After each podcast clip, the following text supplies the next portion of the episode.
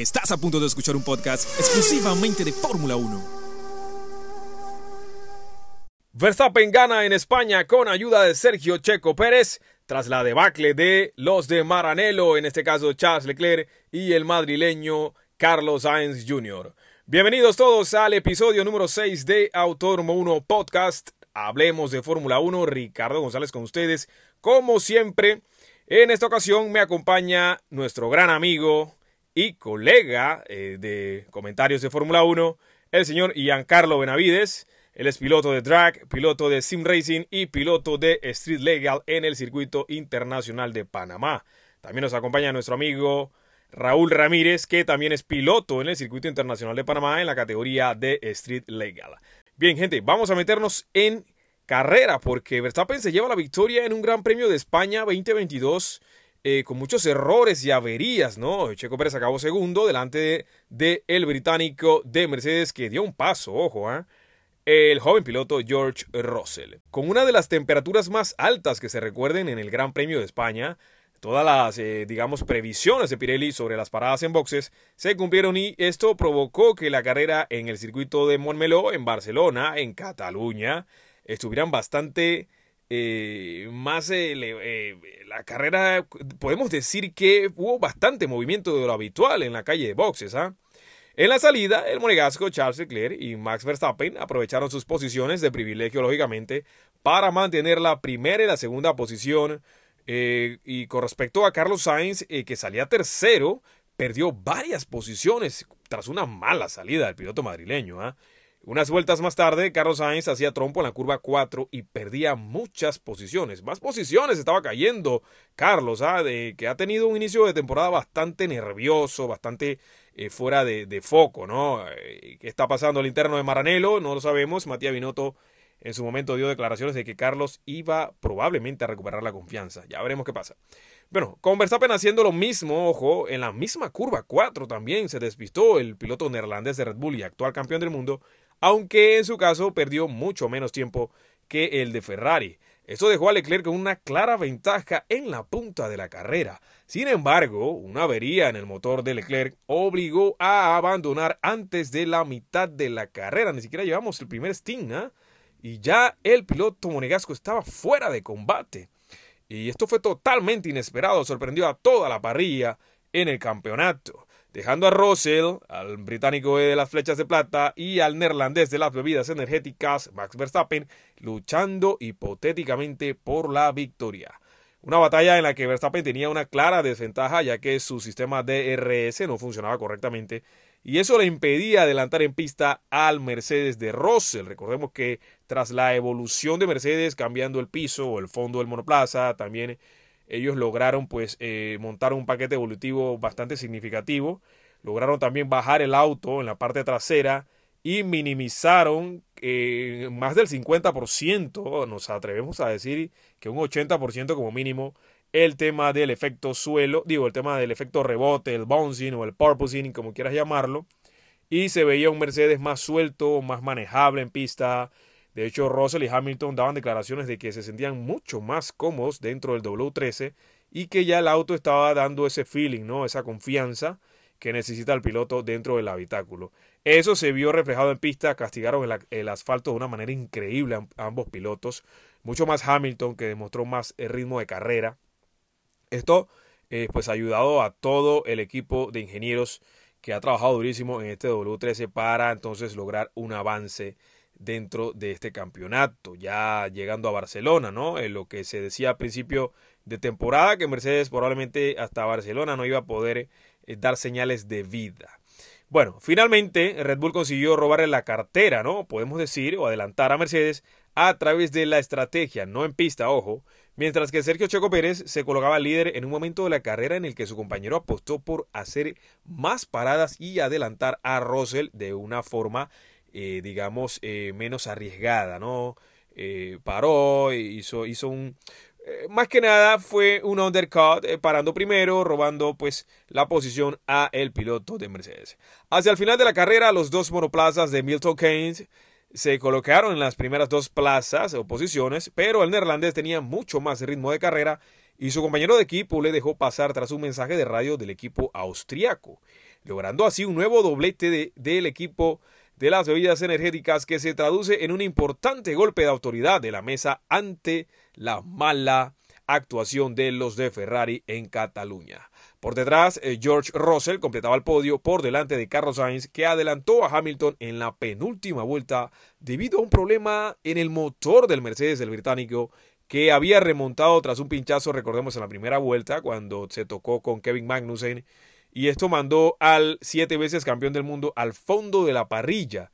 Y un Hamilton desmotivado, eh, posteriormente, cuando regresa a la carrera, le comunica a Peter Bonington y al equipo de Mercedes de que era mejor eh, cuidar el motor, abandonar la carrera, porque el desgaste iba a ser eh, considerable, tomando en cuenta las temperaturas que estaba arrojando Cataluña. Pero el equipo le comunica que no, no es posible, hay que seguir en carrera, le dan motivación.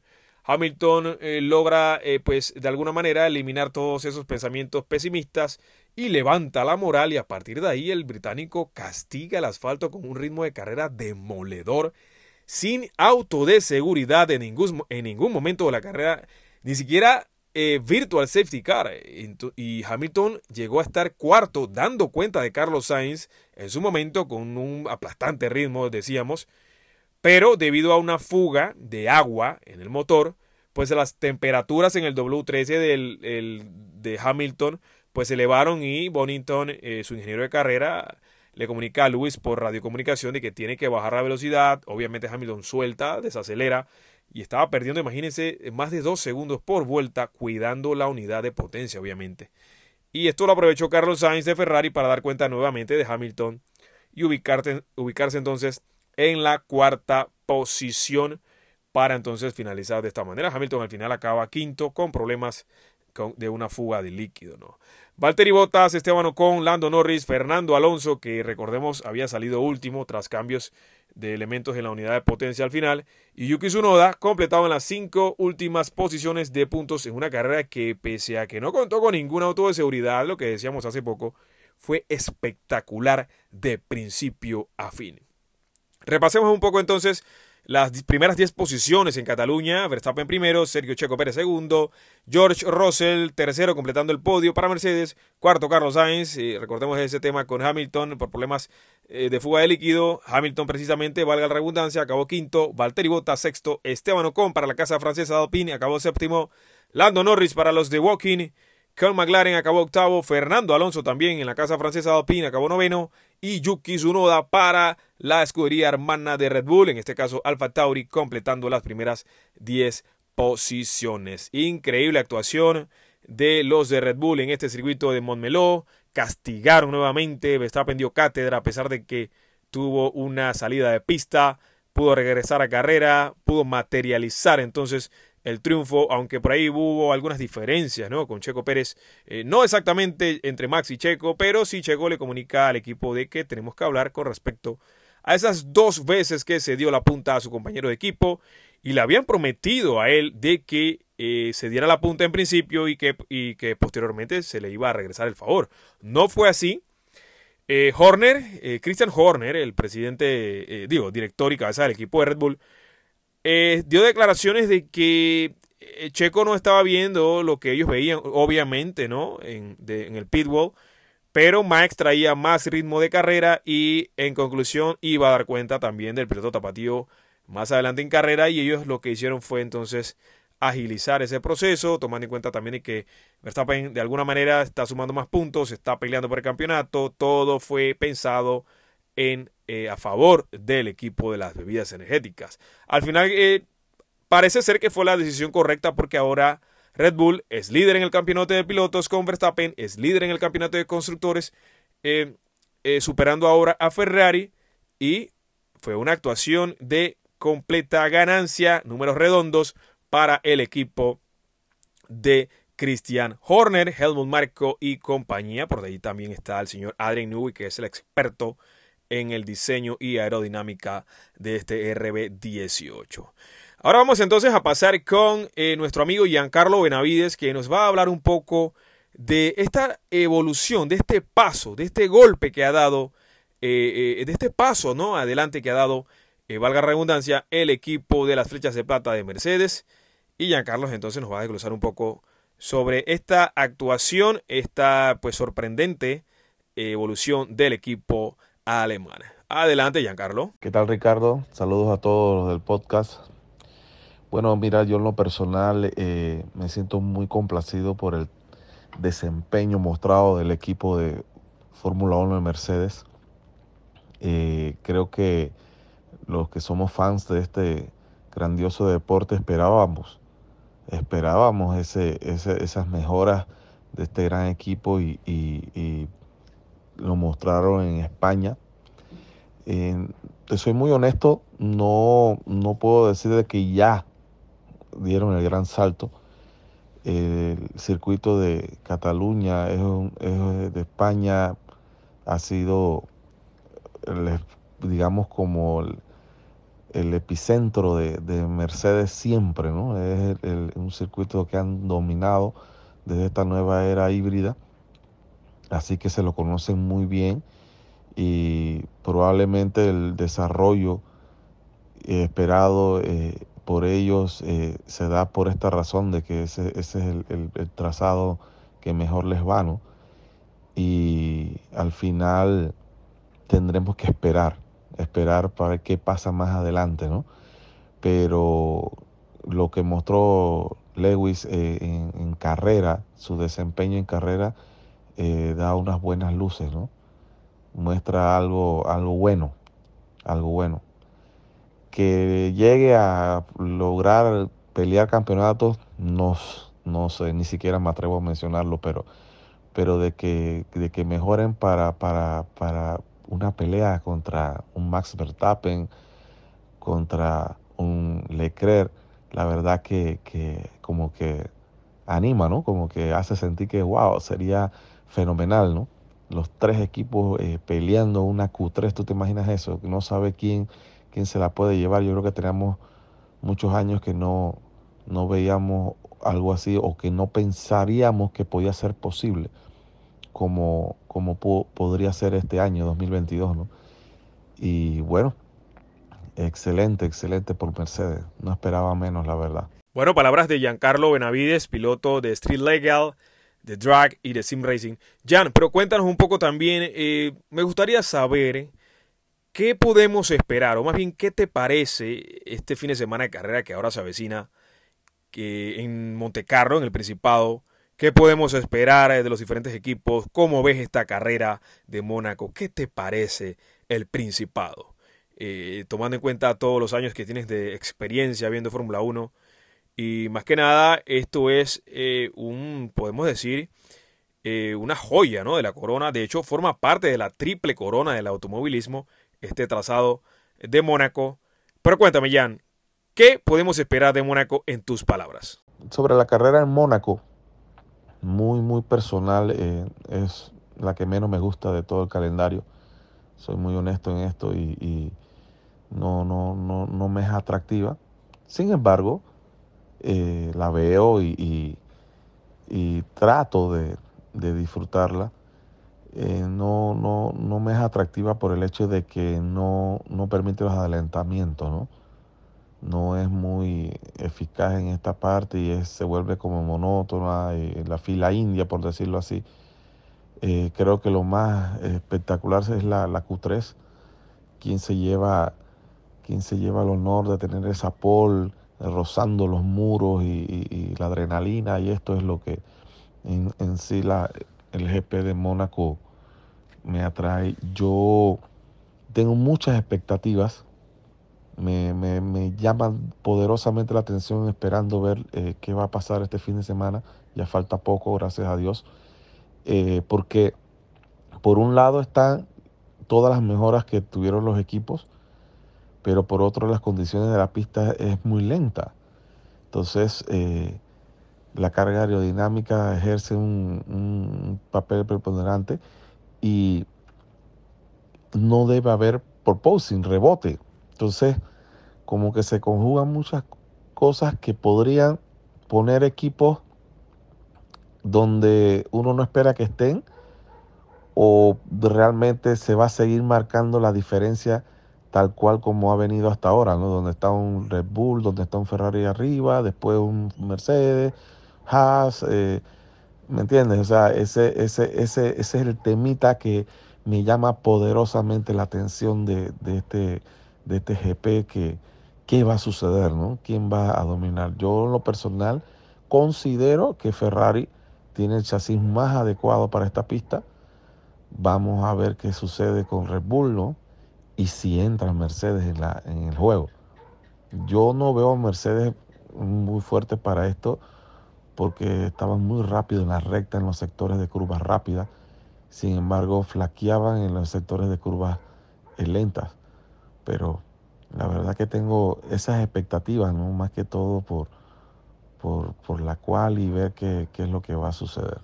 Pero no, no en sí por la misma carrera, no, no me parece atractiva. Perfecto, Jan. Eh, ahora, Jan, noticia caliente. El señor Daniel Richardo está, como quien dice, en la cuerda floja de McLaren. Declaraciones de Zach Brown, que ya son públicas, y esto llama mucho, mucho la atención porque el señor Zach Brown es una persona bastante reservada y mucho más con lo que ocurre a lo interno eh, del equipo Papaya. Pero ya es público, ya es una realidad, eh, está en todos los medios. Eh, una posible salida del de, australiano, ex de Red Bull, ex de Renault, ahora en McLaren, el señor Daniel Richardo. ¿Qué opinas sobre este tema y esta posible salida del el Honey Badger de eh, McLaren? Sobre Richardo, la verdad que siento más que todo como tristeza de que un, talento como el de él eh, cuando estuvo en Red Bull, tan sobresaliente, eh, qué buen desempeño, se, se fue mermando, ¿no? Eh, la lucha contra Max le dio muy duro, fue muy fuerte, eh, hizo un, buen salto, creíamos pues que iba a ser un buen salto y, y, y la verdad que ha venido fallando, no tiene un nivel acorde a, a, lo que uno estaba acostumbrado a ver y su compañero Lando Norris eh, ha tenido un desempeño espectacular. Lastimosamente este 2022 McLaren está muy mal, está muy mal, no, no, no despegan, son como inconsistentes por decirlo, en una, en una pista funcionan bien, en otras no. Eh, de repente son buenos en quali, pero en carrera se caen. La verdad que es una pena total todo esto, no solamente lo de Richardo, también por el equipo. Pero sin duda alguna yo siento que él deberá salir de ahí o va a salir de ahí. No, no le van a dar más vuelta a eso. La verdad que no se le nota que, que dé como más, pues yo siento que él está como estancado qué, qué difícil situación para un piloto, ¿no? Lamentable, la verdad, pero así es este deporte. Gracias, Giancarlo. Agradecido, como siempre, por tus comentarios. Y nada, eh, eh, espero verte siempre eh, por acá, que compartas también más opiniones con nosotros, con tus comentarios siempre atinados. Avanzamos, señores, porque, como decíamos hace poco, qué gran carrera de Red Bull. Y bueno, lo que decía Jan también sorprendió bastante con Mercedes y pues están abriendo poco a poco la llave de ese motor, tomando en cuenta el paquete evolutivo que nos mostraron en Barcelona. Ahora vamos a pasar entonces con Raúl Ramírez, que nos va a hablar un poco precisamente de lo que, cómo vio al equipo de Ferrari, al equipo de Maranello en este Gran Premio de España. Raúl, eh, Raúl es piloto también de Street Legal en el Circuito Internacional de Panamá. Así que, Raúl, adelante, cuéntanos qué pasó con eh, Ferrari en Barcelona. ¿Qué tal, Ricardo? ¿Cómo estamos? Bueno, Ricardo, eh, sobre el tema de Barcelona y Ferrari, eh, la escudería presentó un excelente rendimiento prácticamente todo el fin de semana.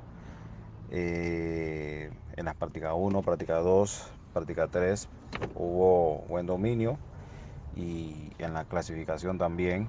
Eh, el carro con las mejoras, los cambios que se le hicieron, quizás en, en tiempo eh, no se notó mucho, pero obviamente en el ritmo de la carrera, eh, hasta antes del abandono de Charles Leclerc, bueno, lastimosamente, con un problema en, el MGUK y el turbo, eh, antes de que sucediera eso, el ritmo de carrera de Charles era fuerte, no estaba teniendo problemas de degradación, así que los cambios aerodinámicos más bien creo que ayudaron a la, escudería fue en el tema de, degradación y, en el ritmo de carrera, ¿no?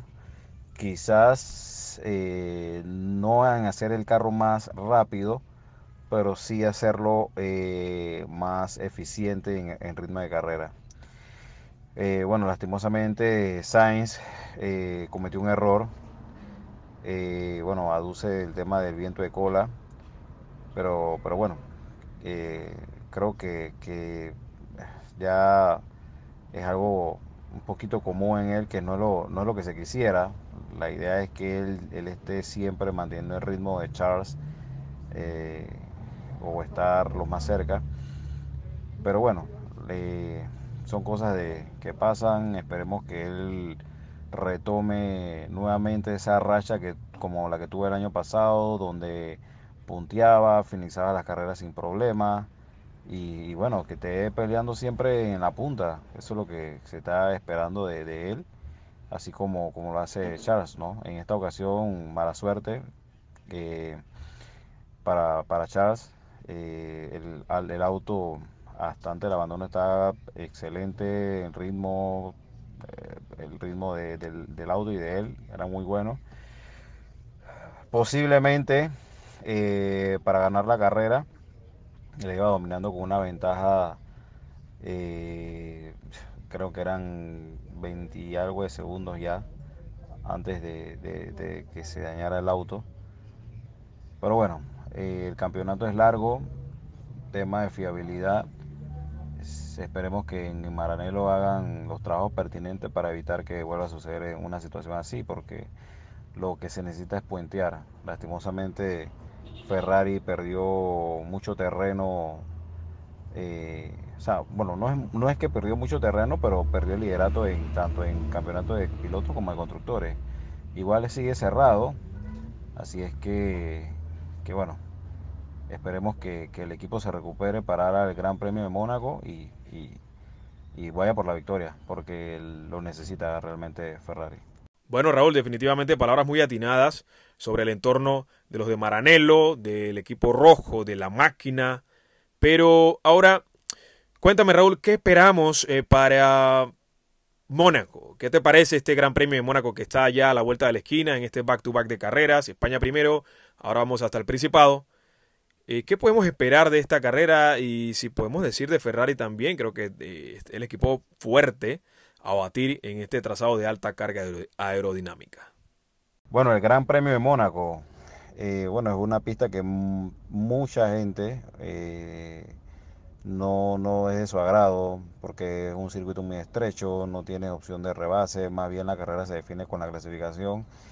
Eh, hay un pronóstico del tiempo que puede haber posibilidades de, lluvia al final de la quali, de la quali, quali 3 y el día de carrera eh, esperemos, de repente se pone un poco más interesante. Eh, pero es un circuito de la vieja escuela, eh, clásicos, mucho glamour, muchas estrellas. y bueno, eso, eso todavía tiene que seguir estar, estando vigente en la Fórmula 1 porque sabemos que es un deporte que, que jala todo tipo de personas, pero bueno, en Mónaco es un, es un, es un, un circuito, una pista muy icónica y, es como quien dice de, las alma mater de la Fórmula 1, ¿no? Los primeros circuitos. Entonces difícilmente se pueda cambiar. Pero ahí se espera obviamente que los que dominen la, la, clasificación sean los que, que tengan las opciones de, de ganar el, el, día domingo. Eh, es un circuito que en teoría beneficia a Ferrari. Esperemos porque Red Bull ha recortado bastante y bueno, ahora eh, en, el Gran Premio de Barcelona eh, Mercedes también ha mejorado bastante. Así que hay que ver, creo que en esos tres equipos estará la, la, pelea ahí por los primeros lugares y, esperemos que sea un circuito que se desarrolle de forma interesante, ¿no? Sí, definitivamente, Raúl. Eh, eh, es muy, muy cierto lo que dices con respecto a lo que podemos esperar en Mónaco. Ahora, Raúl, le comentaba a Giancarlo hace poco el tema del momento, ¿no? Que pues salta a la vista de todos, es inevitable no hablar de esto, es noticia caliente. Una posible salida del australiano y experimentado Daniel Richardo del equipo de McLaren. ¿Qué opinas sobre este tema? ¿Cuáles son tus, impresiones? ¿Se debe o no quedar? ¿A dónde debe ir? ¿Quién puede llegar? ¿Qué te parece este entorno ahorita de incertidumbre dentro de los de Walking con respecto a las declaraciones ya públicas del señor Zach Brown eh, sobre el futuro de Daniel Richardo? Ricciardo, posible salida de McLaren. La verdad, eh, Ricciardo ha bajado bastante rendimiento desde, bueno, él viene teniendo problemas desde el año pasado. Empezó muy, muy, muy flojo, después se recuperó con ganando una carrera se mantuvo un, un, unos momentos, unas carreras estables y volvió y decayó. Y este año no le ha caído para nada bien el cambio del auto. La verdad es que es difícil cómo ha perdido tanto rendimiento Ricciardo, no, no, no, sabemos por qué. Es un buen piloto, pero ha perdido demasiado rendimiento. Será tema de concentración, algo, algo le está sucediendo que no, no, no da con los temas del carro la puesta a punto, en ritmo de carrera, eh, comete errores y definitivamente McLaren ya no, no, no, está conforme con lo que está pasando. Podían entenderlo el primer año y hasta el segundo año lo más porque se tenía que adaptar al, al equipo. Pero que va, ya ellos, Lando Norris ha sido demasiado superior que Ricciardo y entonces obviamente el equipo necesita resultados, ¿no? Así es que, y ellos tienen una cartera de pilotos de reserva muy buena. Así que por opciones no, no, no creo que, que haya dudas de que tienen buenas opciones para reemplazarlo. Probablemente eso, eso es lo que va a suceder. Eh, lo más seguro es que Ricardo ya el otro año eh, tendrá que ver en qué equipo, si tiene algún espacio en la Fórmula 1 para, para estar en algún equipo todavía. Pero no creo tampoco, porque si sale de McLaren y con el rendimiento pobre que tiene, a dónde pudiera ir. Entonces, probablemente quede afuera de la Fórmula 1. Eh, esperemos al menos que al final de la temporada él se recupere y, bueno, coja un buen ritmo que, que, le interese a algún otro equipo porque bueno, Alpine eh, también va eh, probabilidad de cambio, Astor Martin, Haas, porque Magnussen también creo que está firmado por un año. Así que ahí de repente quedan algunas opciones, pero dependerá del rendimiento que él tenga, ¿no? Pero definitivamente es una lástima que Ricciardo, después de haber demostrado bastante en el tiempo que tuvo en Red Bull y bueno, buenas apariciones eh, que ha hecho, haya bajado tanto el rendimiento.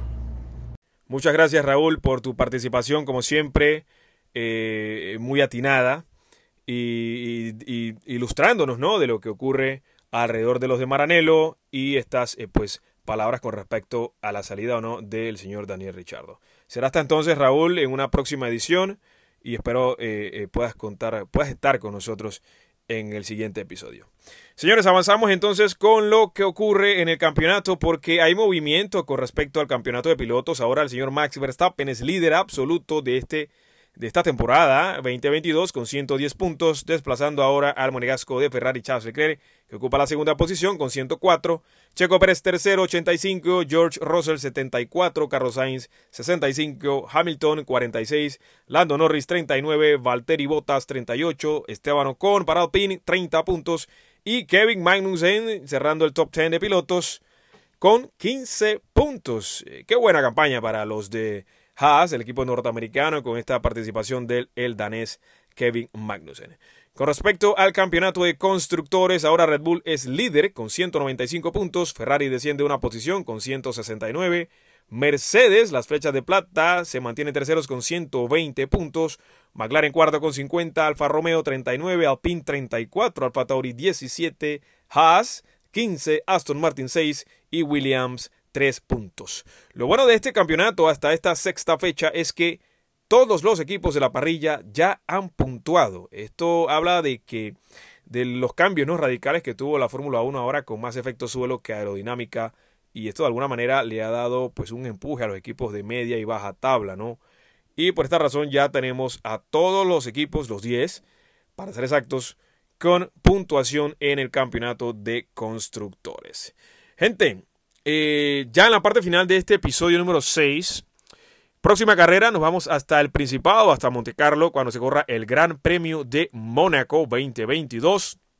La carrera mítica, increíble, de mucha historia, de mucho glamour. Decíamos que forma parte de la triple corona del automovilismo. Es una carrera súper importante, ¿no? No podemos pasar por alto este gran premio, que para muchos eh, no es tan importante por el tema del desarrollo de la carrera, que es eh, mucho menos emocionante, aunque hay altas probabilidades de lluvia, lo que sería un ingrediente muy emocionante que le, le pondría un poco de picante a esta carrera, ojo, ¿ah?